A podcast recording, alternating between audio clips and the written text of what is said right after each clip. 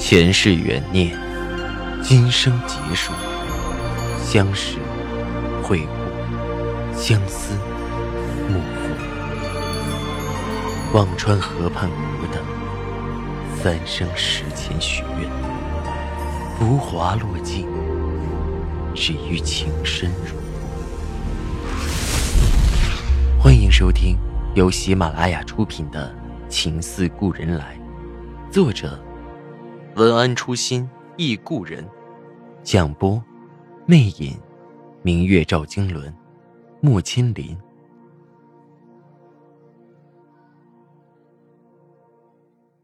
第二十七集。吃过饭，我让顾军把暖暖带回婆婆那里。你这么晚，还要做什么？顾军眼里都是质疑。我没事啊，回家。但是明早六点我要出差，没法送他去幼儿园。我方才已经想好了理由。顾军叹息着：“ 孩子都这样了，还送什么幼儿园？不送幼儿园更糟，一个人待着更自闭。我已经和老师打过招呼了，会特殊照顾他。”我一边支应着顾军，一边向我租的房子的方向走去。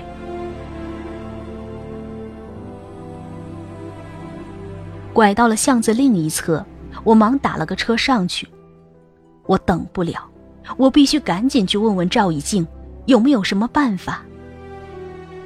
我不知道自己为什么还是这么贱骨头，我也在问自己：我不是应该开心的笑，或者痛快的一拍胸口，终于报仇了？可为什么，我居然着急忙慌的去给他找路子？不知是我没从他老婆的角色里转换出来，还是我帮惯了他，久见成瘾。上了车，我给赵以静打着电话：“你在哪儿？”电话那头依然是笙歌不断，赵以静声音带着几分酒意：“应酬呢，有事吗？”我找你有点事儿。我去找你吧。我急切的问着，他顿了顿，说道：“不用了，我这就回去。你去我家等我。”说着挂了电话。我于是告诉师傅，开车去了后海他的四合院。到了门口，他还没回来，可能是刚过了节，隔壁家的门口点上了灯笼，在灯光的映衬下。我细细打量起赵以静家里的门墩，两个鼓形的门墩，上面雕刻着莲花和鱼，连年有余的吉兆，可以想象当年这里住着的是何等的富贵。我悠悠的想着，隔着大门，里面却依然像有磁铁一般，吸得我心砰砰直跳。过了十几分钟，赵以静回来了。一身的酒气，也没看到车，应该是司机送到了巷子口。他几分醉意，走到我身边，抓起我的手就往脸上蹭。想我了。说着打开门，里面黑漆漆的，我的心几乎要跳出来。但是为了要说的话，只得忍着强烈的心慌，随着他走了进去。屋子里的摆设几分古典，可能是旧时的家具重新翻修了，还有些简单的实木家具，一如赵以静的风格，低调简单。赵以静递给我一杯水，等久了，什么事啊？我顾不得喝水，劈头盖脸的问着：“顾军的事是不是你说的？”赵以静坐在椅子上，看着我，嘴角扬起。是。为什么？这样的事不该是你做的。我蹙眉看着他，虽然我知道是这个答案，但是当他轻描淡写的在我面前承认，我还是听到自己有些疼痛的心声。为什么？我愿意。赵以静的声音疏朗，似乎做了一件自己很满意的事。我想收拾他，不是第一天了。他哪里得罪你了？这种损人不利己的事有什么意思？我纳闷极了。损人不利己，他的事还不够损。听到我的话是冲着他，赵以静的神色有些不好看。他对你做那些缺德事，我早想一拳打醒他了。我知道我的话难听，但还是忍不住说了出来。可是，那和你毕竟没关系。赵以静的脸顿时沉了下来，站起来用力压着我的肩膀。和我没关系，但和你有关系。以前他和你是一家人，我管不着。现在你和他没有瓜葛，再想在你这里讨便宜，就让他们试试。你是谁想骂就能冲进来骂的吗？我的心忽然一阵激流，我不知道该是什么表情，但我的心里却着实不安。其实也没什么。但是对顾军来说，这份工作很重要，真的。他一步步走来，非常不容易。我的话还没说完，就被赵以静打断。既然不容易，为什么不珍惜？到了现在，咎由自取。我依旧不死心。你路子广，要不要帮帮他？不要这么赶尽杀绝。高校一旦出去，再进去就非常难了。够了！赵以静把我旁边的水杯一把扫到了地上，我这句话彻底激怒了他，他用力晃着我的肩膀，似乎要把我捏碎一样。你是不是到了现在还爱着他？我还爱着顾军，开什么玩笑？看着赵以静几乎喷火的眸子，我用力推开他，咬唇道：“什么爱不爱？我只是不想看他被收拾。再怎么说，也曾经是一家人。我只希望大家都过得好。”是吗？赵以静的嘴角露出一丝匪夷的神色。你的脑子真的不知道都是什么？我不想说自己很伟大。离婚了是做不成朋友，但也不要做怨偶。我上前拉着赵以静：“如果你不为难，帮他一下吧。”那不可能。赵以静拒绝的干脆，斜睨向我冷笑道：“哼，你今晚来就为这个？”看着他冷冷的神情，我的心慌突了一下。我为什么来？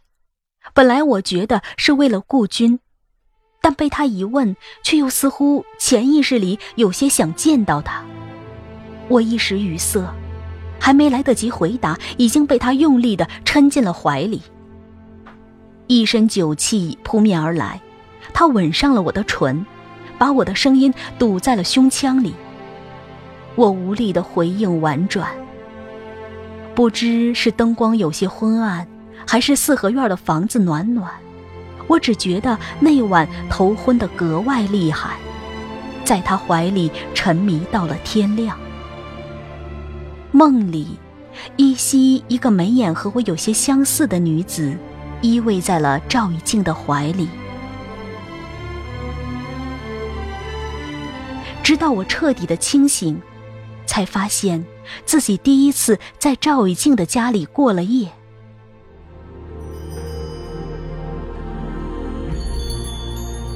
您正在收听的是喜马拉雅出品的长篇穿越小说《情似故人来》。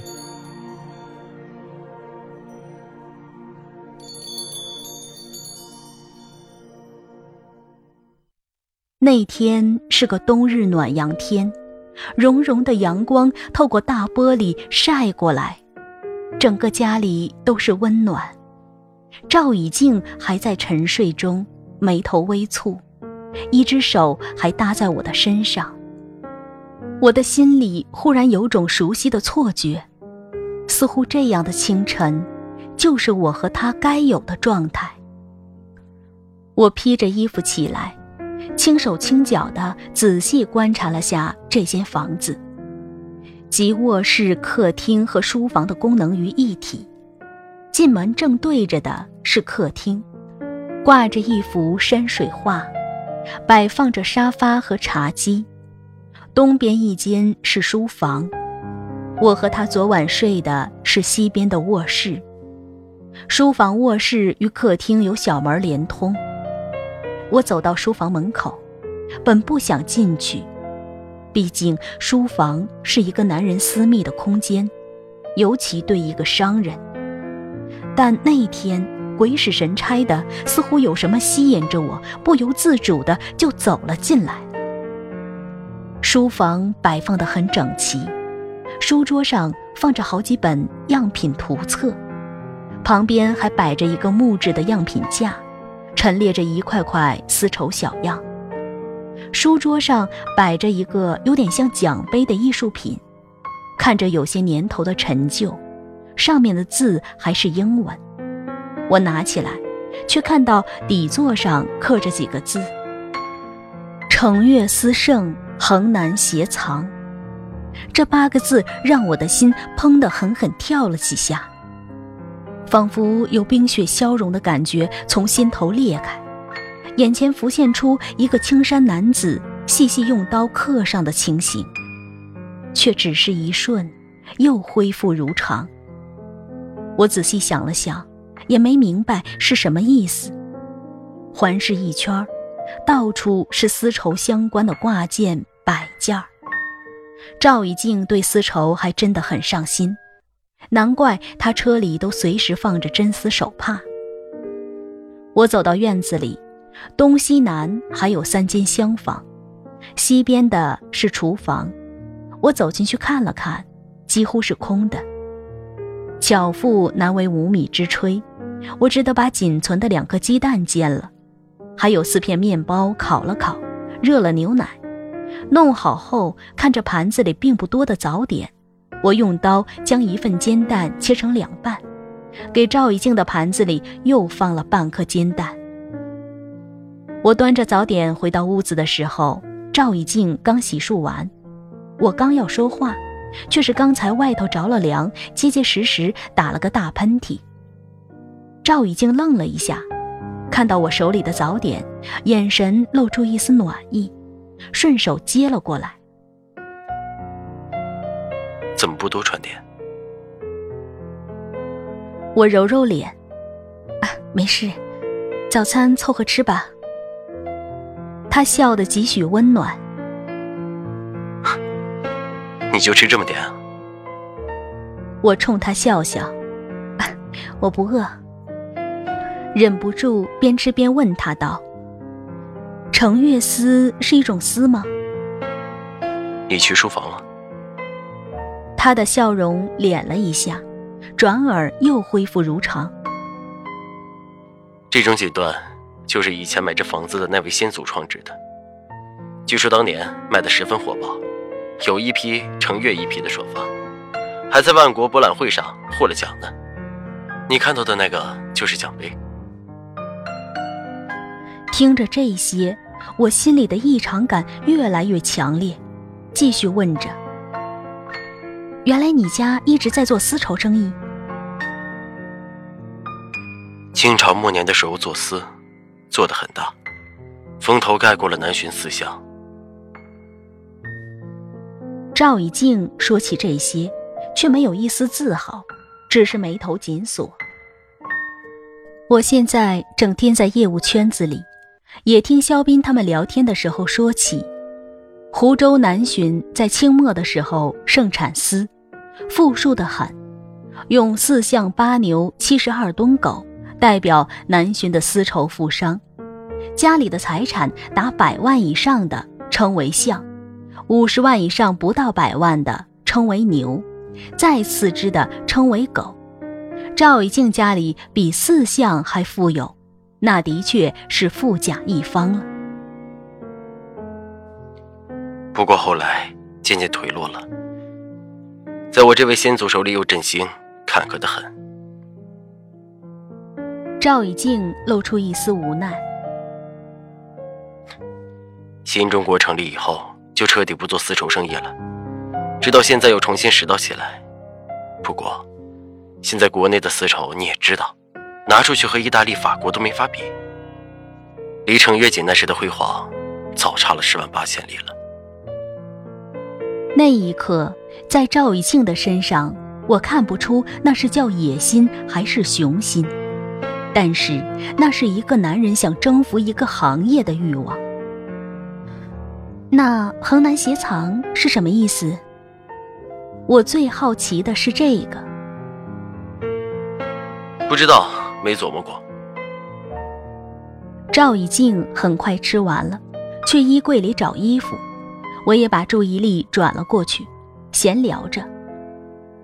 你的衣服都谁给洗？赵以静愣了一下，似乎这个问题他很陌生，片刻才说。钟点工又补了一句：“第一回有人问这个。”脸上有丝不易察觉的笑意。那扣子掉了，谁给缝？看他心情不错，我胆子又大了起来，继续开他的玩笑。掉了，钟点工或者扔了。他看见我痴痴的笑着。把手里的衬衣扔了过来。哼，要不你来？我拿起衬衣，才知道他是故意为难我。那件衬衣领口下第二道扣子掉了，却没有备用的。不过对我来说，这太小 case 了。我冲他得意笑笑：“ 我缝就我缝。”我把最下面的一颗扣子剪下来，细细缝上去。淡淡的洗衣粉味道。清浅的灰格子棉布，这样的事情我不知道给顾军做过多少。他每次扣子掉了，都会往床上一扔。老婆，给我缝好，明天要穿。我没有想过，有一天这件事情我会平静地为另一个男人做着。缝好衣服递给赵以静，他的眸子里是我看不懂的惊涛骇浪，又化为淡淡的温柔。看着我道：“以后扣子掉了的衬衣，我会攒起来。”看着他眼底的温柔，我忽然有些面红耳赤。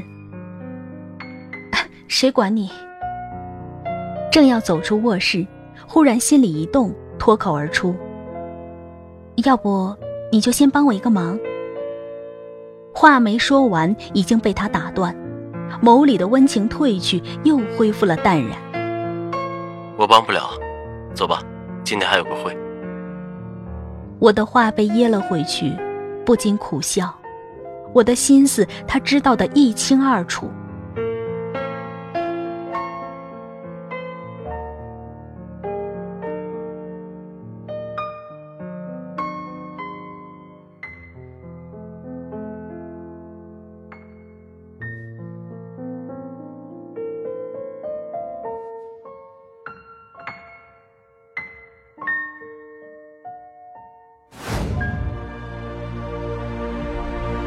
听众朋友，您刚刚收听到的是喜马拉雅出品的长篇穿越小说《情似故人来》，作者文安初心忆故人，播讲魅影，明月照经纶，莫千林。更多精彩有声书，尽在喜马拉雅。